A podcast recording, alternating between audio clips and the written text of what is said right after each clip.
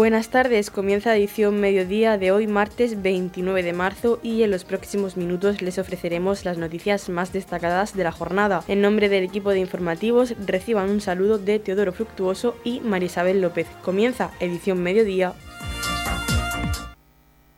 Noticias, edición mediodía. Las lluvias de las últimas semanas han elevado en algunos puntos el nivel del acuífero cuaternario del campo de Cartagena en más de un metro, lo que amenaza con generar problemas de inundaciones en sótanos de ciertas zonas del municipio de Torre Pacheco. Para hablarnos de este tema tenemos con nosotros al alcalde de Torre Pacheco, Antonio León, al que queremos preguntarle en qué situación se encuentra nuestro municipio en cuanto a este nivel freático se refiere. Sí, bueno, un saludo a todos los oyentes. Este problema no es de ahora, este problema ya lo tenemos unos dos o tres años en el que a nivel freático lo tenemos muy muy elevado. Prácticamente hay zonas de Torre Pacheco, tanto el pueblo como por ejemplo la zona de Santa Rosalía, que prácticamente a un metro, un metro y medio de profundidad, pues ya nos encontramos eh, con agua.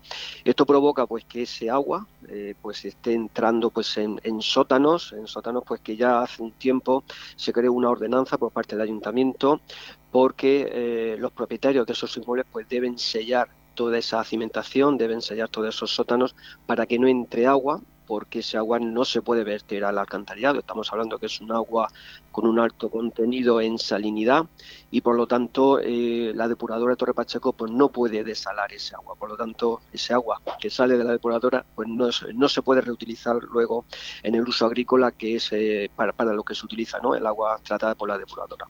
Por lo tanto, eh, se hizo ya ese llamamiento a todos los propietarios de edificios para que lo sellaran eh, y también hay otro problema añadido. Ese alto nivel freático pues hace que haya un empuje muy importante de agua profunda hacia el Mar Menor. Eh, Torre Pacheco está a 40 metros de altitud y el tener ese nivel freático tan alto hace, una presión eh, hacia, hacia el mar menor que hace que, el agua subterránea con alto contenido en salinidad pues entre, entre el mar menor y también pues bueno todo el contenido de, de la propia actividad agrícola y demás al final eh, lo realizado hace 30 años, pues al final puede ganar más o menos. Por lo tanto, ese problema eh, se puede atajar eh, rebajando el nivel freático, con pozos que puedan bajar ese nivel y que bueno y que ahora mismo pues la Confederación Gráfica Segura lo está lo está estudiando. Las lluvias que hemos tenido ahora pues lógicamente no hacen rebajar nivel freático sino todo lo contrario mantenerlo pues en esa altura que ahora mismo pues provocan los problemas que anteriormente he comentado. La Confederación Hidrográfica del Segura autoriza a, sacar agua de esos pozos para, de alguna forma, poder bajar el nivel freático.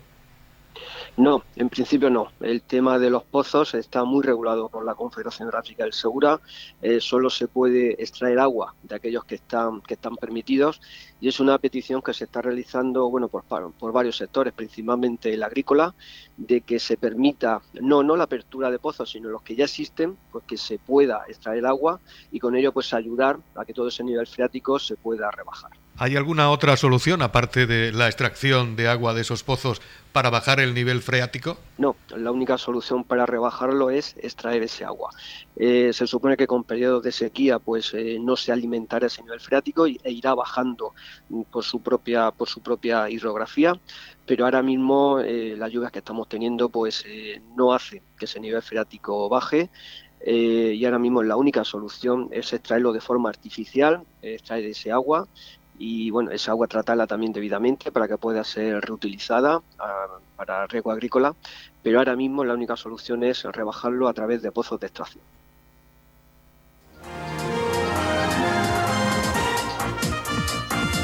Edición Mediodía, el pulso diario de la actualidad local.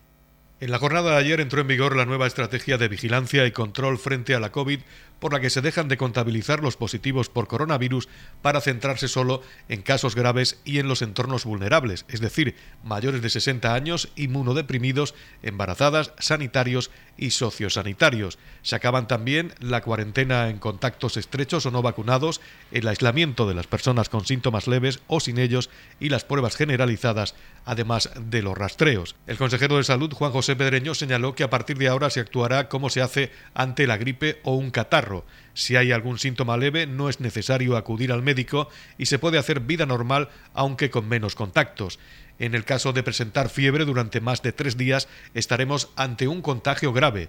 Las bajas se darán bajo criterio médico. Insistimos mucho que si aparecen, por ejemplo, fiebre de 38 y medio más de tres días, si aparece dificultad respiratoria, si aparecen síntomas eh, que se mantienen eh, el tiempo más eh, de lo previsto, que consulten con su médico, por supuesto, porque, para que se le haga ese seguimiento. Cambia también el conteo de la pandemia. A partir de ahora, los positivos registrados serán fruto de la monitorización de la población mayor de 60 años. Juan José Pedreño, consejero de Salud. Es la tendencia a la que se va, hacia un modelo de vigilancia centinela. Pero en cualquier caso, lo que hay que advertir es que todos los casos positivos, por supuesto, que se van a contabilizar, pero piensen una cosa, que fundamentalmente esa monitorización de incidencias va a ir sobre la población mayor de 60 años. Edición Mediodía. Servicios informativos.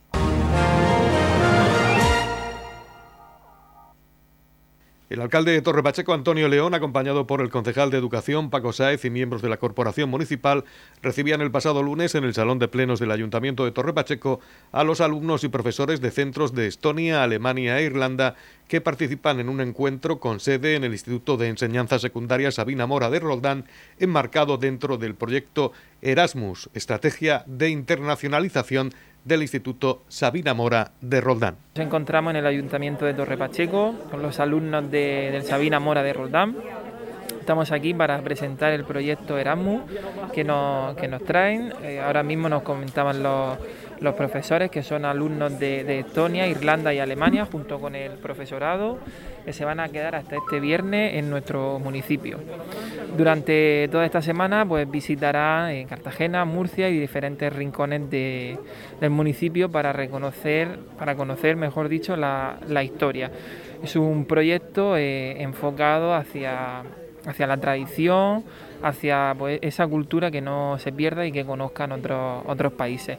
También hay alumnos de, del Instituto del Sabina Mora de Roldán que anteriormente han visitado eh, Alemania, Estonia y les queda visitar Dublín eh, el mes que viene agradecer como siempre eh, que hayan contado con nosotros para recibirnos en el ayuntamiento en la casa de todos. Durante el encuentro que se celebra del 28 al 31 de marzo, los alumnos y profesores realizarán diversas actividades enfocadas a conocer nuevas perspectivas sobre la historia de Europa.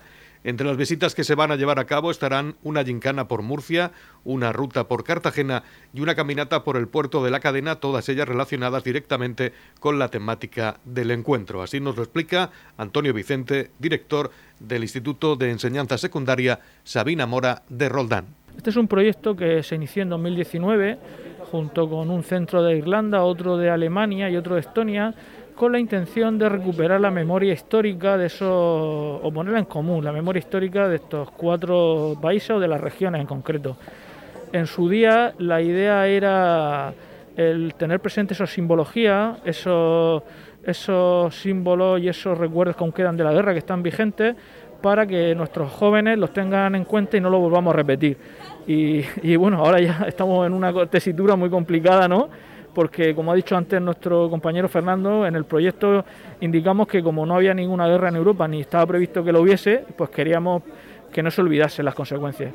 Este proyecto nosotros vamos a poner de manifiesto la simbología de la época de la guerra civil y posteriormente la simbología franquista en Cartagena, en Murcia y en la zona del puerto de la cadena, que hay algún monumento y hay alguna trinchera y zonas de, combate todavía bien conservadas. Y la idea es que los alumnos de nuestro centro tengan en cuenta que la paz no es gratis, no se consigue por inercia. Hay que tener muy claro eh, aquellos aspectos que nos unen y también aquellos aspectos que nos separan. Y esos pequeños detalles, esa simbología, el, el, el, que pase desapercibida, el que no se valore lo suficiente, nos puede llevar en un futuro, alguna generación, esperemos que, que no, pero podría ser una generación posterior a nuestra un conflicto bélico de desastrosas consecuencias. Entonces, después de varios retrasos por la pandemia, hoy estamos pues eh, muy contentos, muy contentos de retomar el, pulso a este proyecto. Es el tercer encuentro que hacemos, el, el primero aquí en Roldán. Y estos profesores y estos alumnos de, de, los países que nos visitan, pues esperemos que pasen una semana maravillosa, que les quede el recuerdo para toda su vida y nosotros pues tenemos al centro entero, al Sabina Mora, volcado tanto profesores como alumnos, familias, para que eh, mostrar la mayor hospitalidad posible durante la semana. En la comunidad de regantes del campo de Cartagena aplicamos las últimas tecnologías en sistemas de control y distribución lo que nos ha convertido en un modelo de gestión eficiente del agua gracias al alto nivel de concienciación de nuestros agricultores que trabajan a diario por la sostenibilidad y el respeto al medio ambiente. La comunidad de regantes del campo de Cartagena les ofrece la noticia agrícola del día.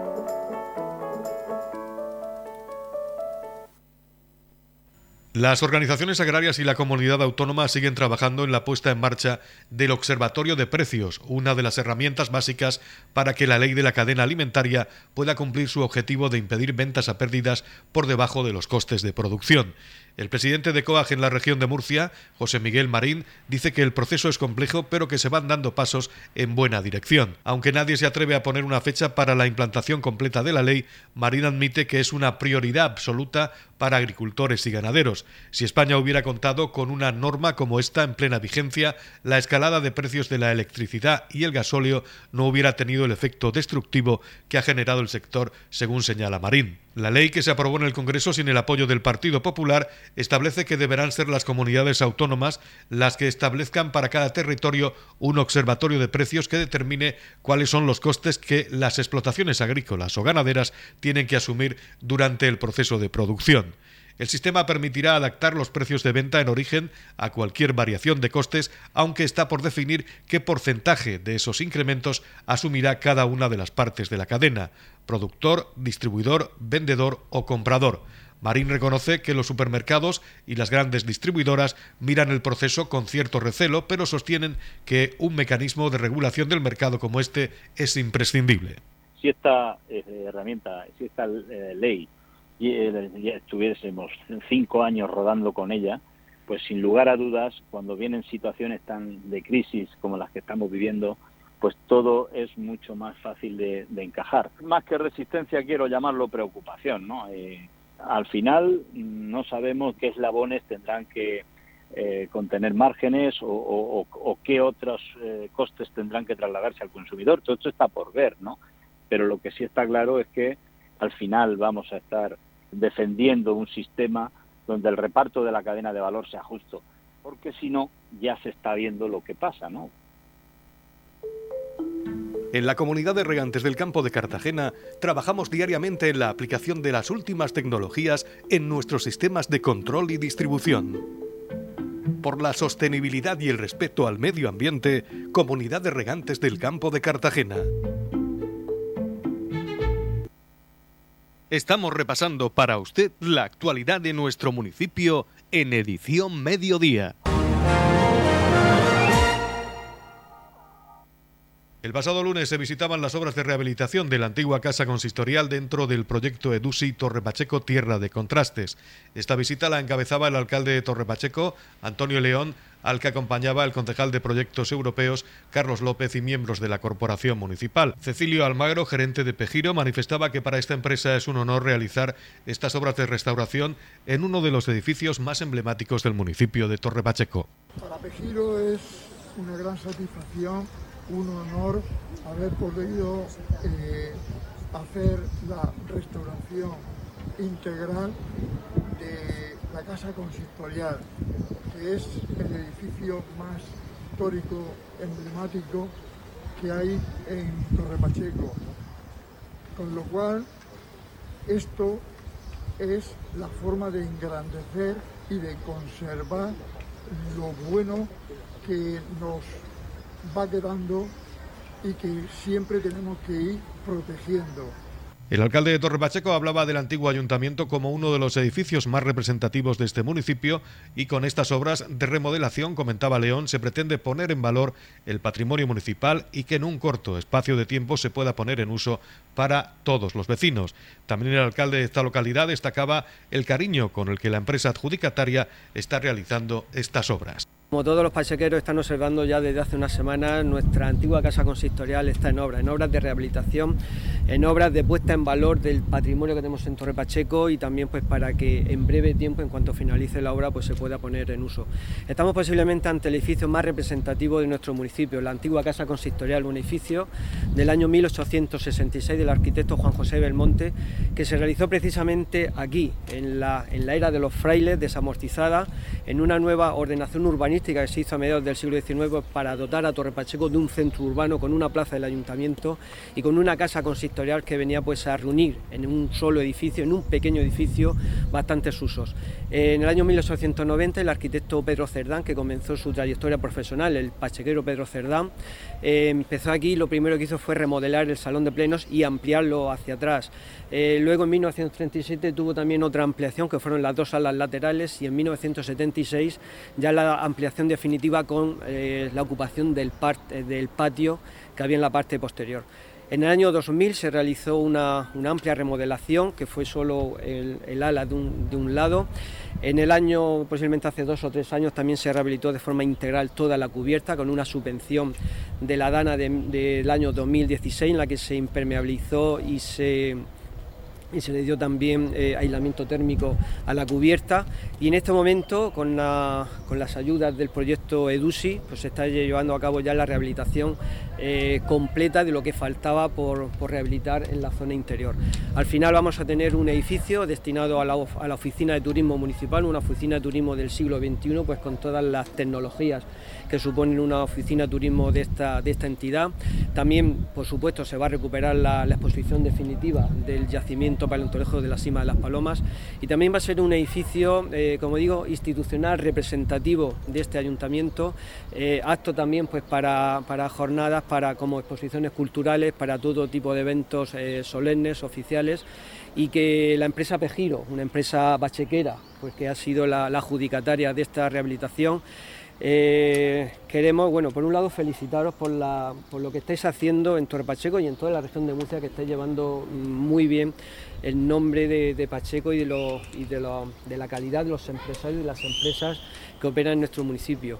Y también eh, sabemos que le habéis puesto un cariño muy especial a esta obra, por lo, que, representa para nuestro municipio, lo que representa también para vosotros, y que en breve tiempo pues, vamos a poder disfrutar todos los pachequeros pues, del, del edificio más emblemático que tenemos en nuestro municipio. Por su parte, la arquitecta municipal, Teresa Talaya, comentaba que este edificio se va a recuperar para distintos usos, entre ellos la oficina de turismo y la sala de exposiciones, tanto temporales como permanentes. Teresa Talaya también destacaba que la rehabilitación de este edificio está enmarcada dentro de la línea 4 del EDUSI, que persigue poner en valor el patrimonio cultural del término municipal de Torre Pacheco. Hola, buenos días. Estamos aquí reunidos hoy para ver el inicio de las obras de la rehabilitación de la Casa Consistorial de Torre Pacheco. Este edificio eh, se hizo ya, ha tenido varias, como ha explicado el alcalde, ha tenido varias rehabilitaciones y varias ampliaciones. Con la definitiva o la última que esperemos que sea la rehabilitación, vamos a intentar que el edificio se pueda utilizar, que eh, cumpla con toda la normativa actual. Se va a cumplir con accesibilidad, con gestión de residuos, eh, se van a ampliar los aseos para que tengan una funcionalidad y se va a recuperar el edificio para un uso de oficina de turismo y para unas exposiciones temporales y exposiciones definitivas. Eh, la actuación principal es la sala noble central, donde se va a recuperar esa sala para hacer pues, cualquier tipo de evento. Eh, habitualmente en este edificio se han venido haciendo las bodas civiles, que actualmente se están haciendo en el salón de plenos del edificio municipal. Y queremos que ese, ese tipo de actos que se hacen aquí en este edificio tan emblemático para Torre Pacheco, pues que puedan seguir haciéndose. Eh, la rehabilitación está encaminada dentro de la línea 4 de la EDUSI de Torre Pacheco, que viene con fondos europeos. Eh, en esta línea lo que se intenta es poner en valor los edificios municipales o el patrimonio cultural del término municipal. Consideramos que este edificio es uno de los, emblemas culturales de nuestro término municipal, por lo que veíamos muy importante incluirlo en el EDUSI. Eh, vamos a intentar que en unos meses esté finalizado y que se pueda incorporar todos sus usos y que todos los los valores y lo que queremos conseguir con él que se pueda tener cubierto.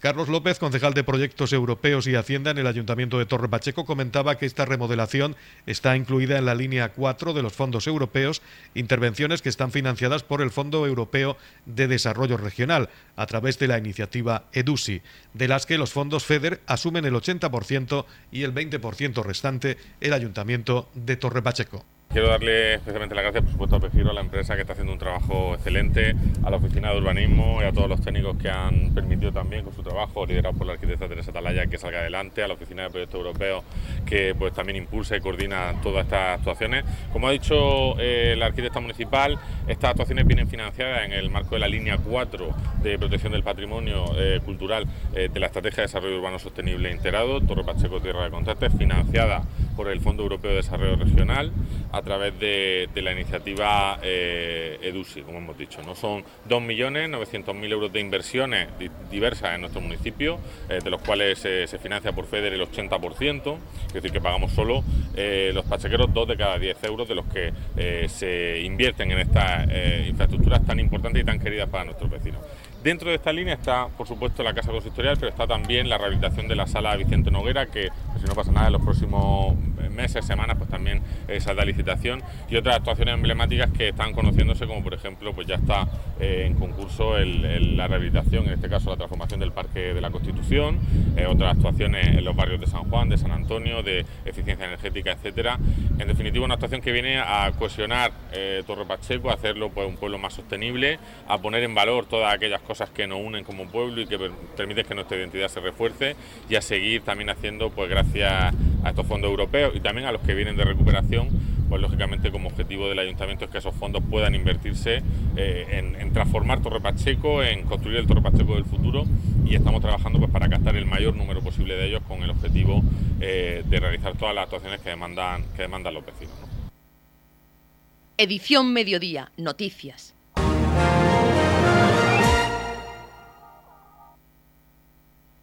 El consejero de Agua, Agricultura, Ganadería, Pesca y Medio Ambiente, Antonio Luengo, ha presidido la presentación oficial de la 26 edición de Kimur, Salón Internacional de Caballos de Razas Puras.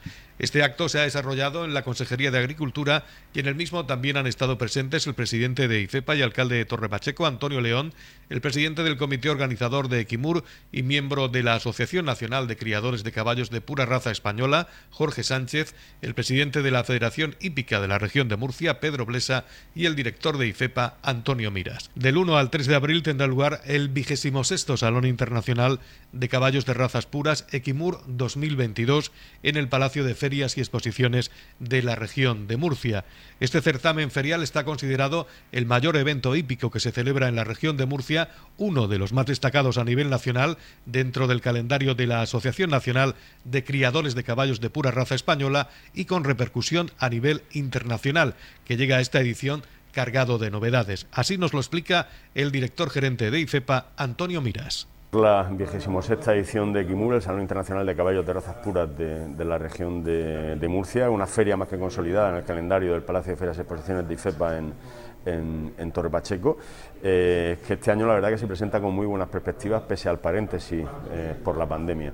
Recordamos en la presentación que en el 2019 fue nuestra última edición, que, no pudimos llevar a cabo al final por el estado de, alarma y Tuvimos el año pasado una edición de tránsito en marco de una ganadería de Puerto Lumbreras Peña de Béjar que se ofreció eh, para hacer la exposición dirigida solamente a profesionales y a puertas cerradas al aire libre. Por tanto, este año para nosotros una edición importante porque recuperamos la normalidad en el marco habitual que es el de, el de IFEPA para un salón que en la actualidad eh, es de los más representativos a nivel nacional, por número y calidad de ejemplares y ganaderías participantes. Eh, en España se vienen organizando aproximadamente unos 65 eh, salones de este tipo, ferias en torno al mundo del caballo, de los cuales 15 cuentan con la categorización de tres estrellas, es decir, el máximo nivel. Y de esos 15, eh, Equimur, pues prácticamente desde los inicios, como eh, el más representativo, insisto, por número y calidad de ejemplares, ganaderías participantes, pero también por las actividades, por las exhibiciones, por la exposición comercial. Habrá aproximadamente unas 60 empresas con todo lo que tiene que ver con el mundo del caballo, equipamiento, productos y accesorios del mundo del caballo. eh, jornadas técnicas donde se va a hablar de temas eh, referentes al mundo del caballo, ontología equina, contaremos con exhibiciones de paraecuestre, eh, vamos a contar también con, con, espectáculos que van a convocar a miles de aficionados. Este año como novedad al Cristiano Ronaldo del fútbol, pero en este caso en el mundo del caballo, que es Santi Serra, que sabemos que atrae a miles de aficionados de todo el mundo. Además, de hecho, ahora viene de hacer exhibiciones en, Emiratos Árabes de la exposición universal. Y, bueno, una edición para nosotros importante y, la verdad es que en la que hacemos un gran esfuerzo desde el punto de vista organizativo por lo que supone adaptar la infraestructura de IFEPA a un evento de este tipo. El consejero de Agricultura, Antonio Luengo, puso de relieve que el Salón Internacional de Caballos de Razas Puras de la región de Murcia es el mayor evento hípico que se celebra en nuestra comunidad y uno de los más destacados en el plano nacional y con repercusión internacional. Igualmente señaló la relevancia económica que tiene este sector. Quiero invitar a todos para que vengáis a Torre Pacheco, a IFEPA. Del próximo viernes día 1 hasta el domingo día 3 vamos a tener la suerte de celebrar Equimú, el Salón Internacional de Caballos de Pura Raza. Vamos a tener la oportunidad de acercarnos al caballo. Queremos ser capaces de enlazar esa interconexión tan necesaria entre nosotros y el caballo a través de la tradición, de la cultura y por supuesto de la salud a través de ese sistema como es la hipoterapia. Por lo tanto, os espero a todos en Equimú este fin de semana. Por su parte, Antonio León, alcalde de Torre Pacheco y presidente de IFEPA, ha destacado el gran esfuerzo que se realiza desde el Palacio de Ferias y Exposiciones de la región de Murcia para poder contar en nuestra comunidad con eventos de repercusión internacional como es esta vigésimo sexta edición de Equimur, el Salón Internacional de Caballos de Razas Puras. Este fin de semana tenemos en Torre Pacheco, en IFEPA, en el Palacio Regional de y Exposiciones, la vigésimo sexta edición de Guimur, el Salón Internacional de, de Ranza. Y queremos eh, destacar el importantísimo esfuerzo que se hace desde IFEPA con todos esos recursos humanos y materiales que ponemos para tener los mejores eventos eh, a nivel internacional. Queremos que los pachequeros sean conscientes de lo que tenemos en Torre Pacheco, porque durante este fin de semana vamos a ser el escaparate de la región de Murcia, vamos a tener visitantes de toda España y también del extranjero. Descubre el fantástico mundo del caballo de la mano de Equimur, Salón Internacional de Caballos de Razas Puras, con impresionantes espectáculos, concursos, charlas, galería comercial, gran ambiente, gastronomía, una feria única. Ven y pasa una jornada inolvidable. La pasión por el caballo se vive en Equimur. Del 1 al 3 de abril en Icepa, Torre Pacheco, Palacio de Ferias y Exposiciones. En la comunidad de regantes del campo de Cartagena aplicamos los últimos avances en innovación y desarrollo al servicio de una agricultura de regadío eficiente y respetuosa con nuestro entorno.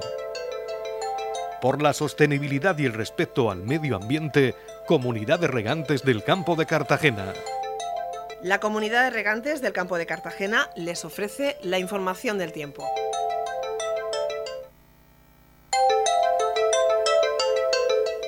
A continuación conocemos la información meteorológica en la región de Murcia para hoy martes 29 de marzo. Chubascos con barro, cielos nubosos o cubiertos con chubascos ocasionales que podrían ir acompañados de depósitos de barro, más probables en el interior y durante la tarde. Las temperaturas irán en ascenso. La capital Murcia alcanzará una máxima de 21 grados y una mínima de 10. El campo de Cartagena alcanzará una máxima de 18 grados y una mínima de 11. Y en el Mar Menor tendremos una máxima de 20 grados y una mínima de 10 grados. En la comunidad de regantes del campo de Cartagena aplicamos los últimos avances en innovación y desarrollo al servicio de una agricultura de regadío eficiente y respetuosa con nuestro entorno. Por la sostenibilidad y el respeto al medio ambiente, Comunidad de Regantes del Campo de Cartagena. Hasta aquí lo más destacado de la información local. Volvemos con más noticias a partir de las 8 y media con edición de tarde. Y recuerden que edición mediodía lo pueden volver a escuchar en los podcasts de esta emisora que pueden encontrar en el Facebook de Radio Torre Pacheco y también a través de nuestra web radiotorrepacheco.es, donde encontrarán información actualizada. Les deseamos que pasen muy buena tarde.